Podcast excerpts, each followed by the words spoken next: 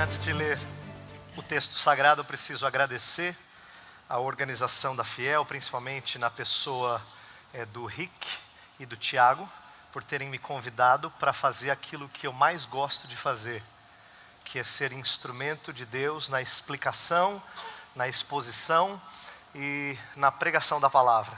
E eu espero e tenho orado já algumas semanas para que Deus use esse tempo que eu vou ter nessa manhã para falar a você como ele tem incomodado a mim.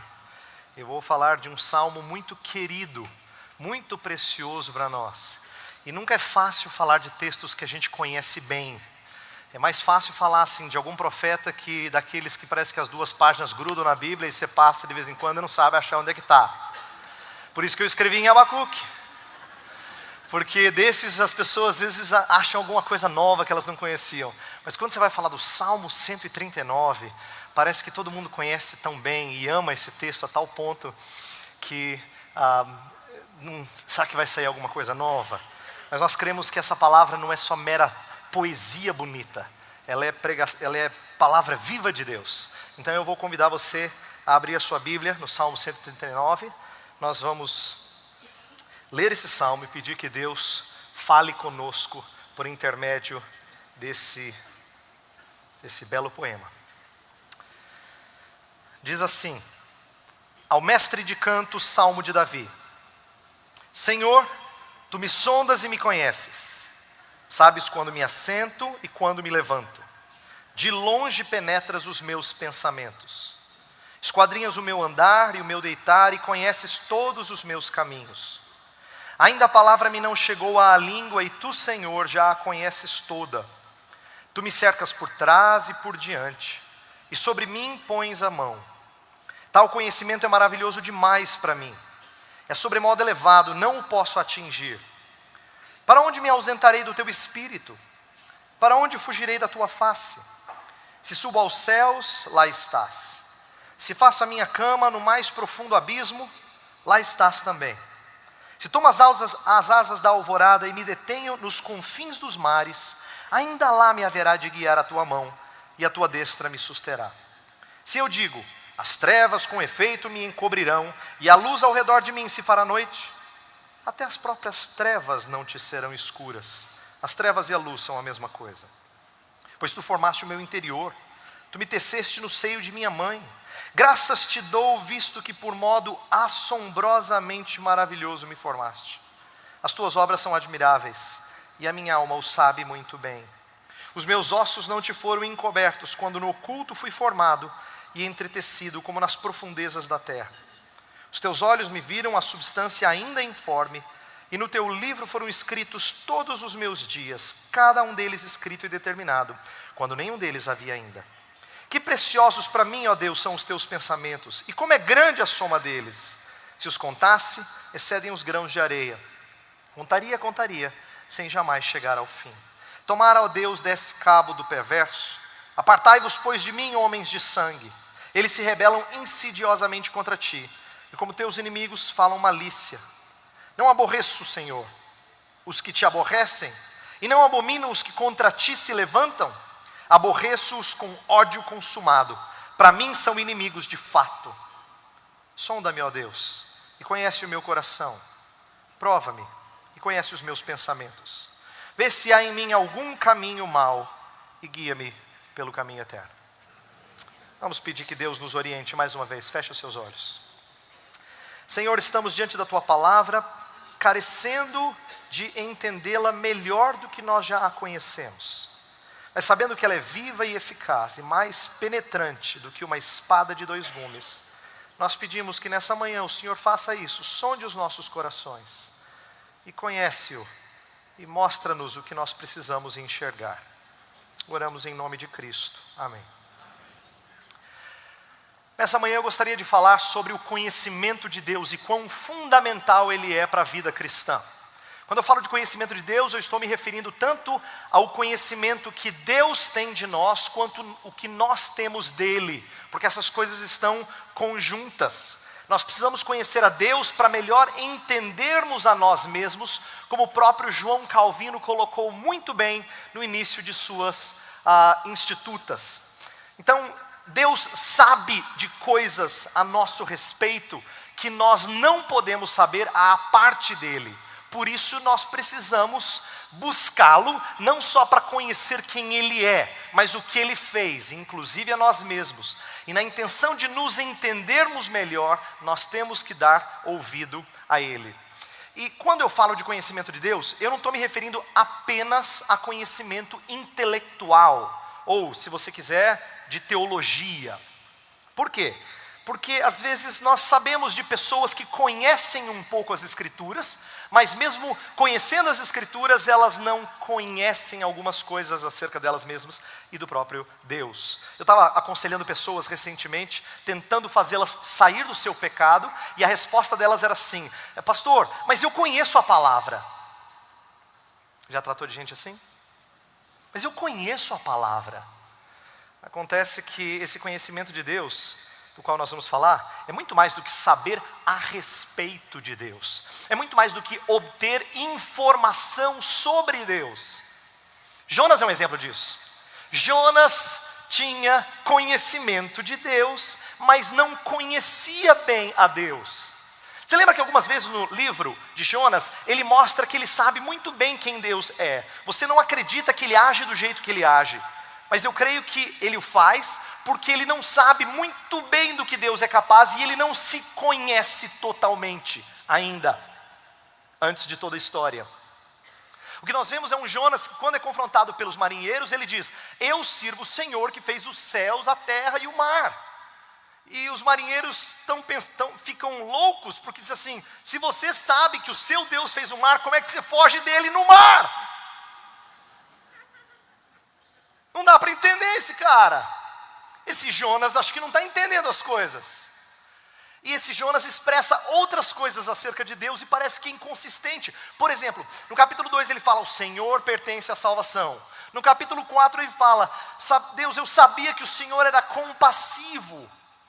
E por que, que ele não pede a salvação quando ele está no barco? Por que, que ele não clama pela compaixão de Deus quando ele está na tempestade? É porque Jonas conhece coisas acerca de Deus, mas ele não teve ainda alguns dos seus das suas cegueiras tiradas. Ele ainda não se enxerga, como a gente diria. E o conhecimento teológico que ele tem, por não ser precioso ao seu coração, acaba até lhe fazendo mal. Ele acha que conhece a Deus, mas ele não o conhece. Eu acho que tem pessoas que são assim, membros da igreja, que não sabem o que o hebreu chamava de conhecimento. Para o hebreu, quando o hebreu falava assim, eu conheço a minha esposa, ele queria dizer, eu, eu sou intimamente ligado a ela, eu a amo intimamente. Quando a gente fala que nós conhecemos a Deus, para a mente é, do hebreu, isso é uma coisa muito séria, envolve uma intimidade muito preciosa. É por isso que no Salmo 25 é dito assim: a intimidade do Senhor é para os que o temem. São, são os que o temem que podem se aproximar dele e usufruir dessa intimidade. Eu sei que você conhece, eu conheço, e talvez nós estejamos numa situação em que a gente acha que a gente conhece a Deus, mas falta muita intimidade com o nosso Deus. E é por isso que eu resolvi expor o Salmo 139, porque eu acho que ele é precioso para isso. O Salmo 139, ele é ideal para nós tratarmos de quão espantoso é o conhecimento de Deus e quão necessário para a nossa saúde espiritual. O verbo conhecer no hebraico é yadá. Ele é um verbo que aparece muito. Ele é a palavra-chave desse salmo. Ele começa, o salmista começa dizendo: Senhor, tu me sondas e me conheces sabes quando me assento e quando me levanto. A palavra não me chegou à língua e tu já conheces. Ele repete isso algumas vezes. Vários versos ele usa conhece, sabe. Ele está usando o mesmo verbo hebraico aqui. Por quê? Porque esse salmo é sobre o conhecimento de Deus e como Deus nos conhece e nós precisamos conhecê-lo mais. O salmo tem quatro partes, de seis versos cada. É fácil você entender a lógica da estrutura dele. De 1 a 6 é uma parte, 7 a 12 é a segunda parte, 13 a 18 e depois do 19 a 24. Isso é consenso entre os estudiosos. O que eu gostaria de fazer é caminhar pelas primeiras três partes mais rapidamente, falando dos atributos de Deus, de coisas que Davi fala acerca de Deus e de como ele reage a esse conhecimento de Deus, o impacto que esse conhecimento tem sobre Davi, para depois gastar mais tempo no finalzinho do salmo, que é a parte que ninguém entende. E quando eu digo ninguém, eu quero dizer assim: por que, que Davi chega a falar o que ele fala? Estava tão bonito o salmo. É verdade. Até o 18 é tão lindo. Aí chega no 19 e fala assim: Davi, por que, Davi? Não estraga. Mas eu gostaria que a gente estudasse e entendesse o porquê das imprecações e daquela oração final que volta ao ponto inicial. Pois eu acho que essa guinada na poesia, na oração dele, que parece não fazer sentido, faz muito sentido. E é por isso que é fundamental a gente demonstrar como o finalzinho do salmo se encaixa no restante do salmo. Então a minha intenção é mostrar como o conhecimento de Deus é necessário para confrontar os nossos pecados e para que nós vençamos as nossas fraquezas. Então vamos começar olhando para a parte mais conhecida do Salmo, os versos 1 a 18, que falam do conhecimento de Deus. E como eu falei que é, o Salmo é dividido em quatro partes, as três primeiras tratam de três grandes qualidades de Deus, aquilo que em teologia a gente chama de atributos, as qualidades, as características de Deus. Então, os versos 1 a 6 demonstram um Deus que é onisciente, ele sabe todas as coisas. Os versos 7 a 12 tem tudo a ver com essa conferência, falam de um Deus onipresente. Os versos 13 a 18 vão mostrar o lado criador de Deus. Então, ao tratar dessas três coisas, ele não está falando coisas desconexas, ele está exaltando qualidades de Deus que na verdade estão interligadas. Por que, que Deus sabe todas as coisas? Porque Ele não só está presente em todo lugar, mas Ele me fez. Ele sabe a minha história do início ao fim. Por isso, Deus sabe todas as coisas. Eu quero atentar para algumas qualidades, ah, um pouquinho mais dessas três qualidades, e ver o impacto que isso causa na vida de Davi. Veja só, um Deus onisciente. O que, que Davi está querendo dizer aqui? Ele está dizendo que Deus o conhece profundamente ele fala: Tu me sondas e me conheces, e esse verbo sondar é a ideia de cavucar. Deus vai lá embaixo, no mais profundo, para encontrar o que, que precisa ser ah, tratado. Ele perscruta o mais interior do salmista. Ah, e aqui, Davi não está falando assim, ó, Deus, Deus faz esse tipo de trabalho. Ele está dizendo, ele faz esse trabalho comigo. É muito pessoal o relacionamento dele com Deus aqui muito íntimo, e ele está dizendo que Deus, de maneira muito individual, trata dele. Ele me sonda e me conhece. E depois, dos versos 2 a 4, ele vai mostrar como é que Deus o conhece, e como é que Deus sabe da sua vida. Então, ele vai mostrar que Deus conhece tanto a sua vida ativa, quanto a sua vida passiva. Tanto quando ele está fazendo coisas, quanto quando ele está assim como quando ele está deixando de fazer coisas, ou só está planejando. O verso 2 fala: Sabes quando me assento e me levanto. O verso 3 vai inverter, vai falar: Esquadrinhas o meu andar e o meu deitar. Isto é, primeiro no verso 2 você vê passivo, depois ativo. No 3 é o ativo, depois o passivo. Ele está brincando com poesia, dizendo: Deus sabe todos os momentos da minha vida.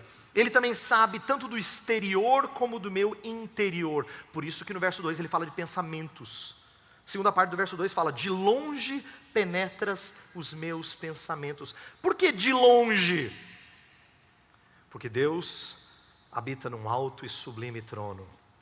Mas ele fala: Mas eu também habito com o fraco, com o abatido com aquele que carece de mim. Aqui o salmista está conseguindo aliar duas qualidades importantíssimas de Deus: a sua transcendência e a sua imanência. O fato dele ser totalmente outro e o fato dele habitar conosco, de ele se fazer presente conosco. Ah, Calvino sabia muito bem que ah, Deus nos conhecia de uma forma que ele não precisava que nós expressássemos coisas. Então, no verso 4, quando fala assim: Ainda a palavra me não chegou à língua e tu, Senhor, já a conheces toda, é porque Deus não precisa ouvir você falar. Deus sonda corações. Ele sabe de onde procede cada palavra sua. Então Deus é onisciente. Deus também se mostra aqui, nas palavras de Davi, onipresente. Isto é, não se foge da presença de Deus. Veja que o verso 7, ele começa a dizer assim: Deus, se eu quisesse fugir, para onde eu fugiria? Não tem para onde.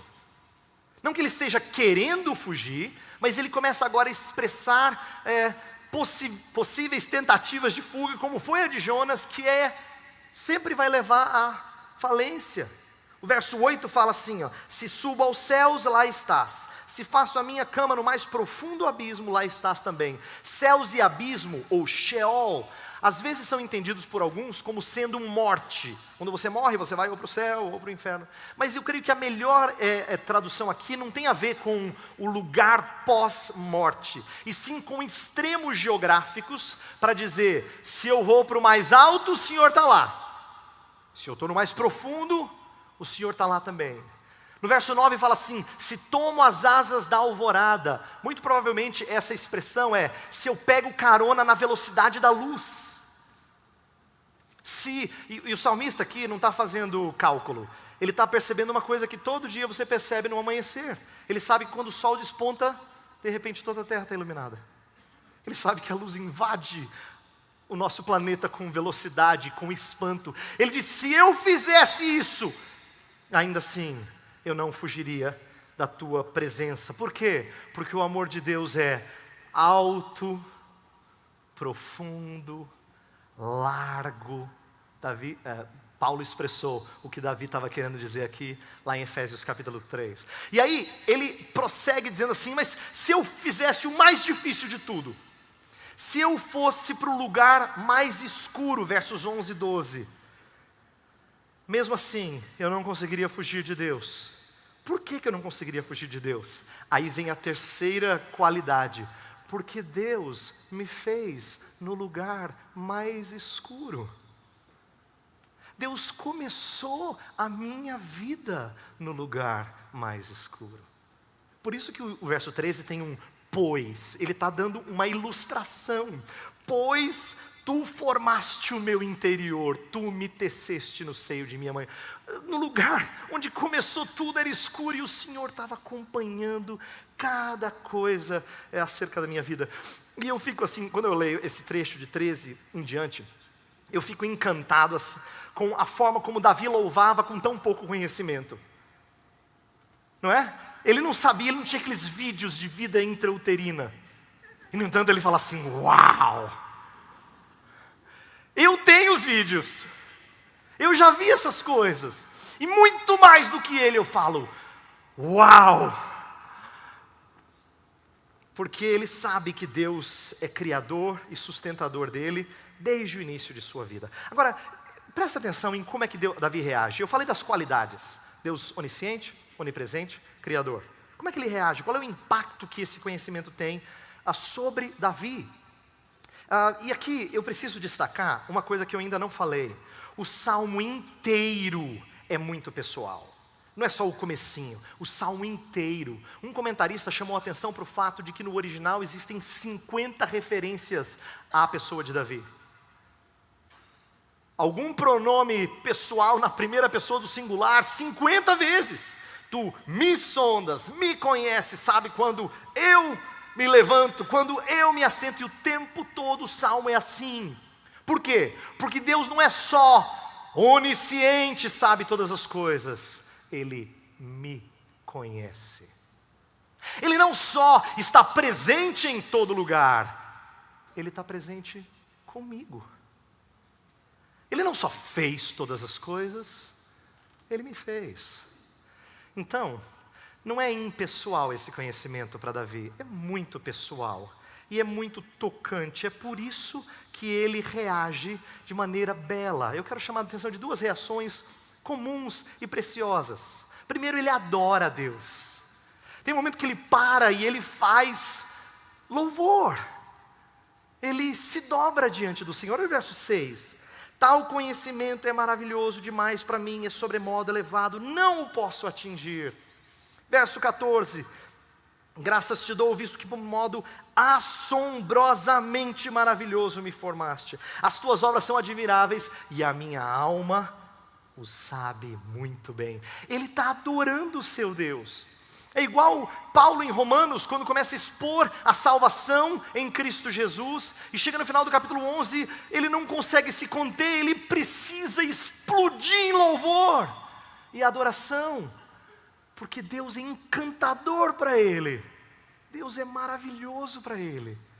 Ele adora Deus porque Deus o surpreende. Inclusive, o conhecimento que Deus tem dele, Davi, é surpreendente. Ele fica pasmo, espantado com esse conhecimento que Deus tem do próprio Davi. É por isso que a gente vê aqui expressão de adoração. Mas não só adoração, ele confia nesse Deus. Esse Deus é digno de descanso, de confiança. Olha o verso 5.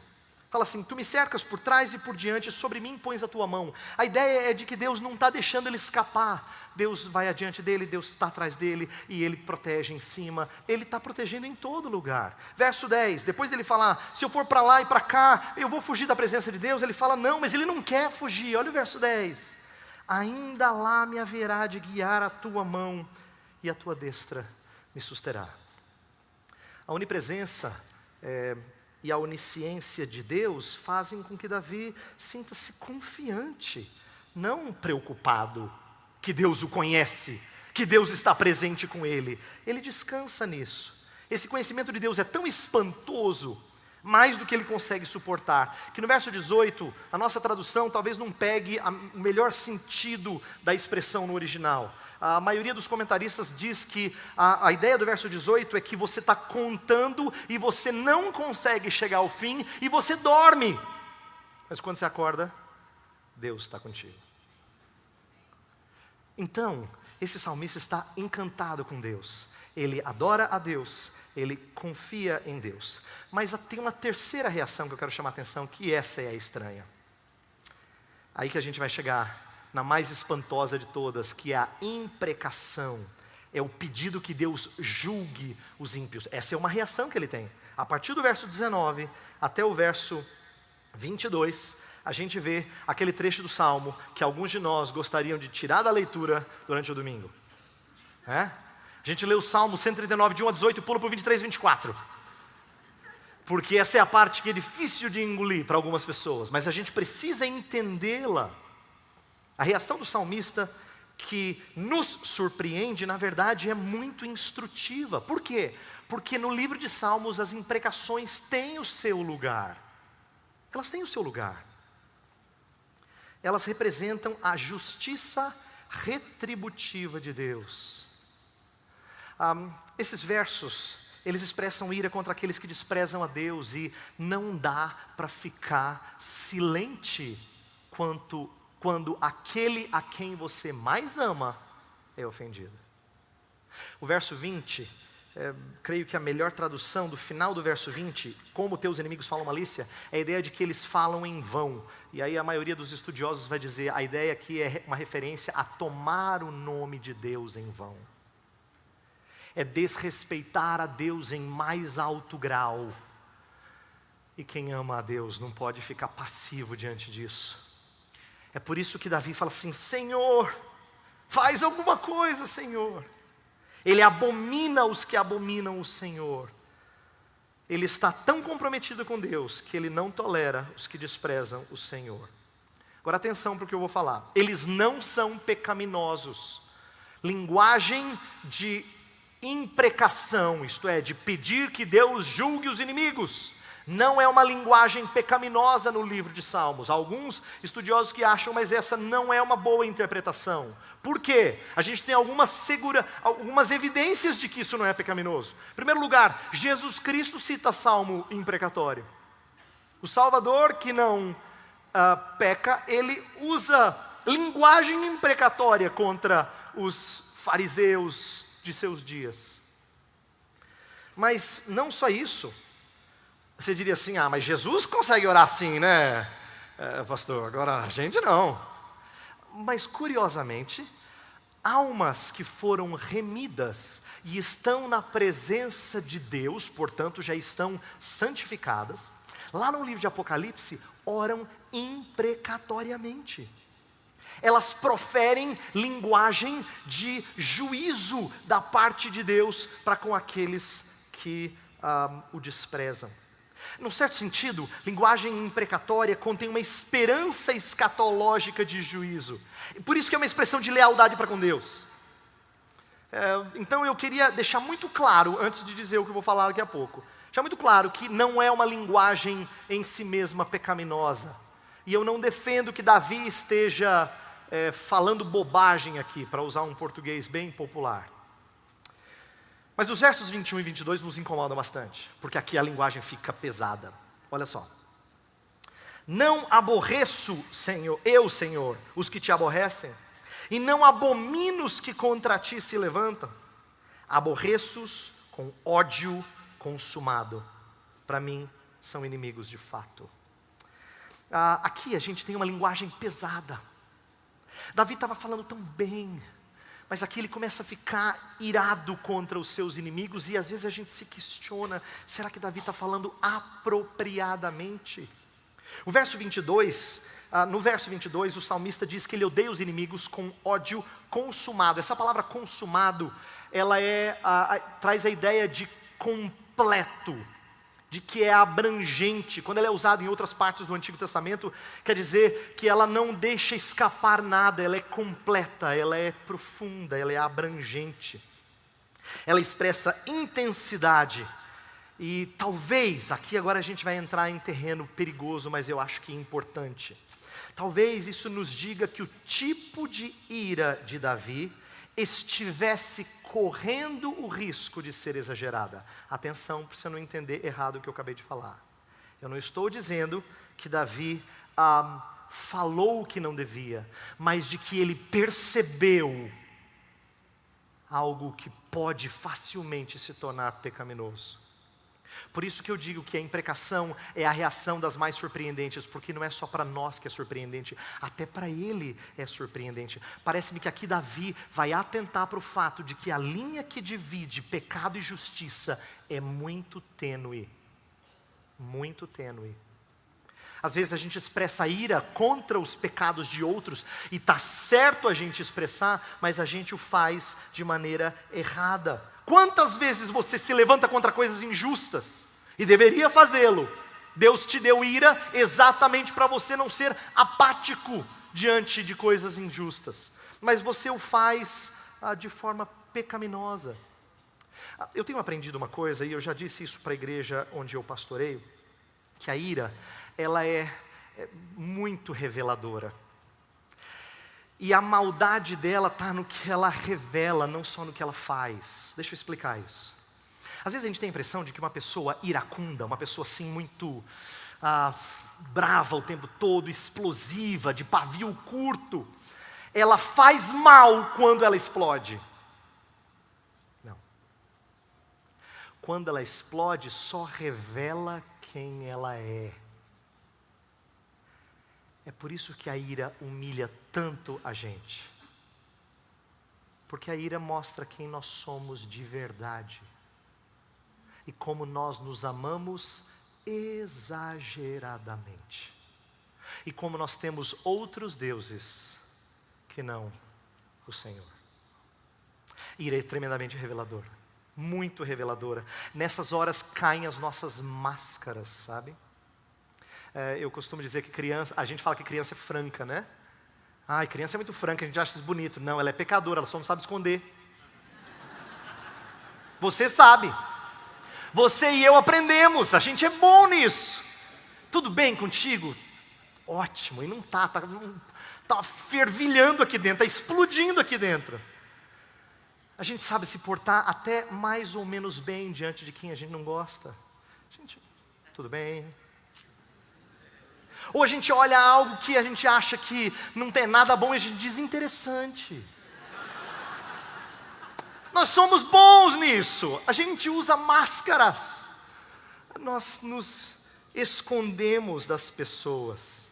E sabe o que me surpreende aqui, que me chamou a atenção quando estava estudando esse salmo? quem está escrevendo isso entende bastante de coração. Vou dizer porque ele entende bastante de coração. Porque quando ele foi escolhido para ser ungido rei de Israel, Deus falou para Samuel: vocês veem a aparência, mas eu enxergo o coração. É por isso que passou um filho de Jessé, passou outro, passou outro, passou outro, chegou nele e ele foi escolhido. Em Atos ele é chamado de homem segundo o coração de Deus. No final da sua vida, pouco antes dele morrer, ele tem a incumbência de preparar para a construção do templo. Ele chama o seu filho Salomão. Ele diz: Filho, está lá em é, 1 Crônicas 28, ele fala assim: Filho, ah, sirva a Deus com um coração íntegro, porque Deus conhece o coração. Davi sabia muito bem do que ele estava falando desde o início da sua vida até o final da sua vida, o tema de coração é muito forte. E eu acho que ele conseguiu transmitir isso para Salomão, porque Salomão é o autor bíblico que mais fala de coração no livro de Provérbios. Que ele sabe que Deus perscruta coração. É aqui agora que eu vejo uma coisa que Davi aprendeu que eu acho fascinante. No meu entendimento, no Salmo, Davi passa a entender que as suas paixões podem ser perigosas. Podem ser perigosas. Ele teme a intensidade delas, por isso que ele não confiava inteiramente em seu coração. Ele sabe que o nosso coração é capaz de contaminar até os nossos melhores momentos de oração e de adoração. Você não se pega às vezes num momento tão bom, falando com Deus, e de repente vem uma bobagem na sua mente. Ou você está lá no culto e o pastor está falando e está bonito e edificante, e aí de repente a criança faz alguma coisa, você perde atenção e viaja e vai pensar na segunda-feira. Isso não acontece frequentemente? Seu coração estraga os melhores momentos de intimidade sua com Deus. O seu coração estraga. Os seus temores, suas fraquezas. E Davi sabe disso. Eu creio que é por isso que ele termina o salmo do jeito que ele termina. Porque, ainda que ele esteja correto em dizer, Senhor, os inimigos precisam ser castigados, ele não pede no final para Deus sondá-lo como quem está confiante de que não tem nada errado no seu coração. Não faria sentido, senão ele não oraria: vê se há em mim algum caminho mau. Ele sabe que o seu coração é enganoso, que até nos melhores momentos da sua vida, o seu coração pode estragar a sua intimidade com o Senhor. É por isso que ele percebe a necessidade de Deus perscrutá-lo novamente. Ele parece estar ciente de que sua ira santa pode se contaminar, porque o seu coração é imperfeito. E ele pede que Deus o sonde e remova qualquer impureza. Um, eu quero deixar bem claro aqui de que, uh, eu não, repito, eu não estou dizendo que Davi fez errado, mas ele está consciente de que pode falhar. Ele teme de que haja alguma impureza, é por isso que ele ora como ele ora. Então a volta, ao verso 23 é como quem diz assim: Senhor, eu sei que o Senhor sonda, mas sonda de novo. Tem momentos na nossa vida que certas verdades ganham nova cor para a gente. Eu me lembro quando eu morei um tempo fora com os meus pais e irmãos, e nós passamos é, no exterior alguns anos, e eu tive alguns problemas sérios de saúde, a gente teve algumas é, outras lutas. Quando nós voltamos, na primeira igreja em que meu pai foi pregar, a igreja em que ele é, pastoreava antes de nós sairmos, ele pregou e depois conduziu a igreja a cantar: Tu és fiel, Senhor. Eu lembro que mesmo moleque, eu chorei, chorei, chorei, chorei, não conseguia cantar. Tive que sair da igreja, eu estava envergonhado de tanto que eu chorava. Porque mesmo moleque, eu entendi que Deus era fiel. Aí se você perguntasse assim, é, mas você não sabia disso antes? Claro que eu sabia, mas naquele dia eu entendi. Tem momentos que parece que certas qualidades de Deus ganham uma nova cor. Elas ficam mais bonitas. Você fala assim, mas Deus é fiel mesmo, né? Mas você não sabia, irmão? Você não teve aula de teologia, não? Claro, mas é que Agora, eu sei disso, eu experimento disso. Eu creio que Davi está carente disso, ele sabe, tu me sondas e me conheces, Senhor, sonda o meu coração. E conhece os meus pensamentos. Ele está pedindo que Deus o prove de uma nova forma, porque Ele quer que Deus remova qualquer imundície mais secreta e imperceptível dele. Lembra, foi Davi que orou assim: Senhor, absolve-me das faltas que me são ocultas. Ele sabia que ele tinha, tinha coisa que ele não percebia a respeito do seu coração. É por isso que ele ora como ele o fez no final do salmo. Ele não confia na sua própria consciência, ele sabe que ele precisa conhecer mais a Deus, a fim de conhecer-se melhor. Eu quero terminar falando ah, de como o conhecimento de Deus é necessário na vida de um personagem neotestamentário, Pedro. Ah, e eu escolhi Pedro por causa de algumas histórias preciosas, mas também porque ele termina a sua carta, segunda carta, com uma última recomendação. A última recomendação que ele tem é crescer na graça e no conhecimento de nosso Senhor e Salvador Jesus Cristo. Então ele pede que você cresça no conhecimento. Portanto, o que eu vou dizer agora não é para pessoas que não conhecem a Deus e precisam passar a conhecê-lo. Eu estou falando com pessoas que talvez já conheçam a Deus, mas precisam crescer no conhecimento dele. Tá? Então isso vale para onde você estiver na sua caminhada cristã. E eu quero lembrar você que ah, foi por causa desse conhecimento da pessoa de Jesus Cristo, o Deus encarnado, que Pedro passou a se entender melhor, a se enxergar melhor, a ver seus pecados, suas fraquezas. Eu quero lembrar de duas ocasiões. A primeira ocasião foi quando Cristo, depois de ter ensinado as multidões, a partir do barco de Simão, ele estava lá no barco de Simão, ele sai, afasta-se porque a multidão estava pressionando ele. E ele começa a falar com as pessoas. Terminado, ele fala assim: Simão, vamos para as águas profundas. Lance as redes. Senhor, eu já pesquei a noite inteira. E de peixe eu entendo, Senhor. Mas, porque o Senhor falou, por respeito ao Senhor eu vou lançar. E ele lança as redes. E a gente conhece a história, sabe que Deus fez um negócio meio mágico ali, falou: todos os peixes, pula na rede. Acho que peixes de toda redondeza vieram e pularam na rede. E aí as redes começaram a se rasgar, começaram a se rasgar, e Pedro está tendo dificuldade, ele chama outro barco, eles repartem para os dois barcos e os barcos começam a afundar, diz o texto. Aí o verso seguinte fala que Pedro viu tudo aquilo e ele disse para Deus assim, para Jesus Cristo, o Deus encarnado: Senhor, retira-te de mim, porque sou pecador.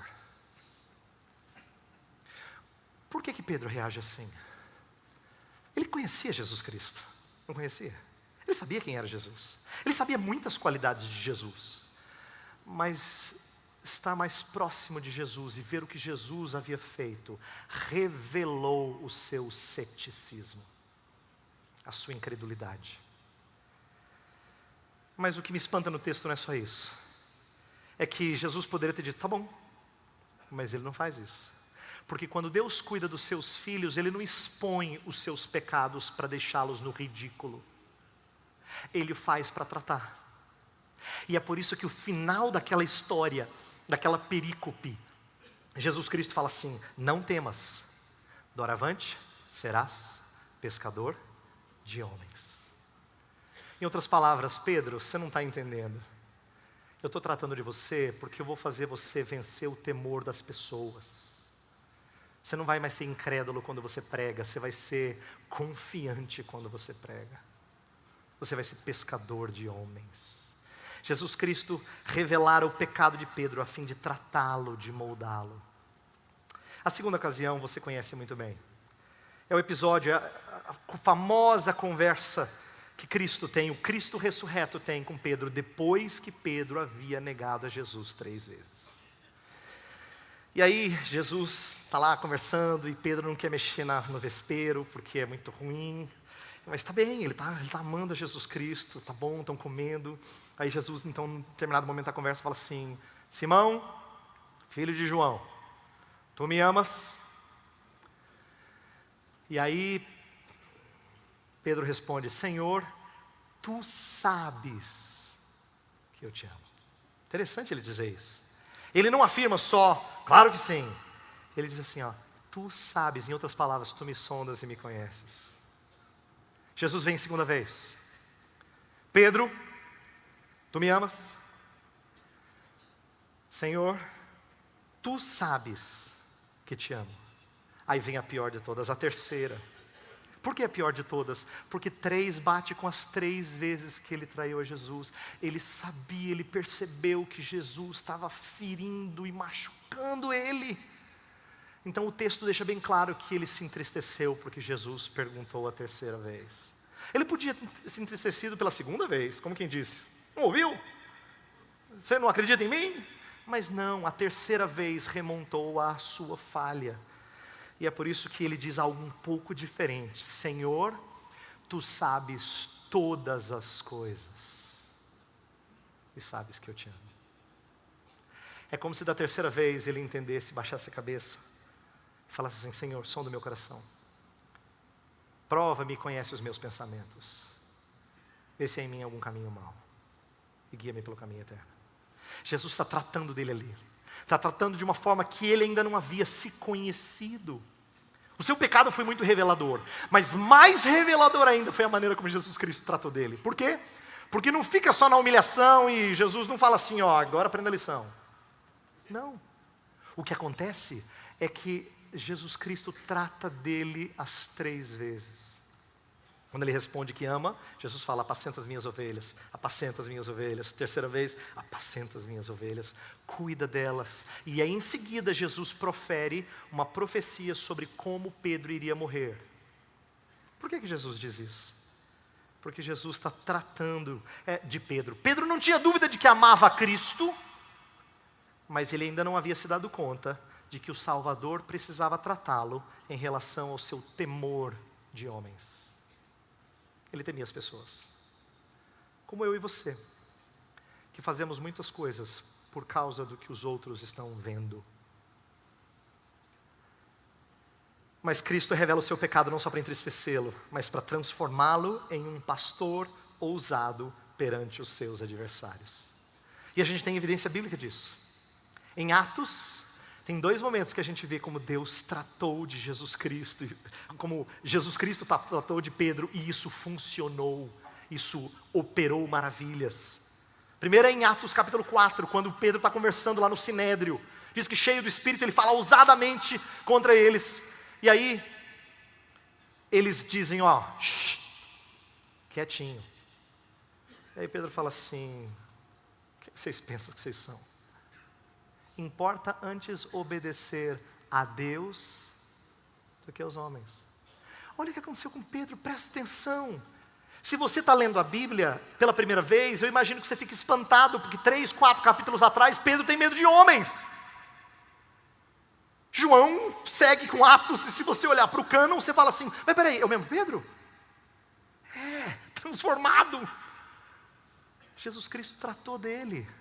Ele não tem medo de homens mais. Ele também não tem ceticismo, porque no capítulo 10 ele é levado para falar para gentios na casa de Cornélio. Você sabe que Pedro tem um pé atrás em relação a gentios.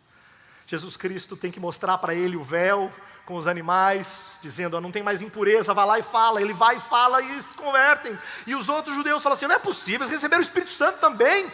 E aí Pedro disse assim: ó, oh, receberam, e quem disse que não deviam ser batizados?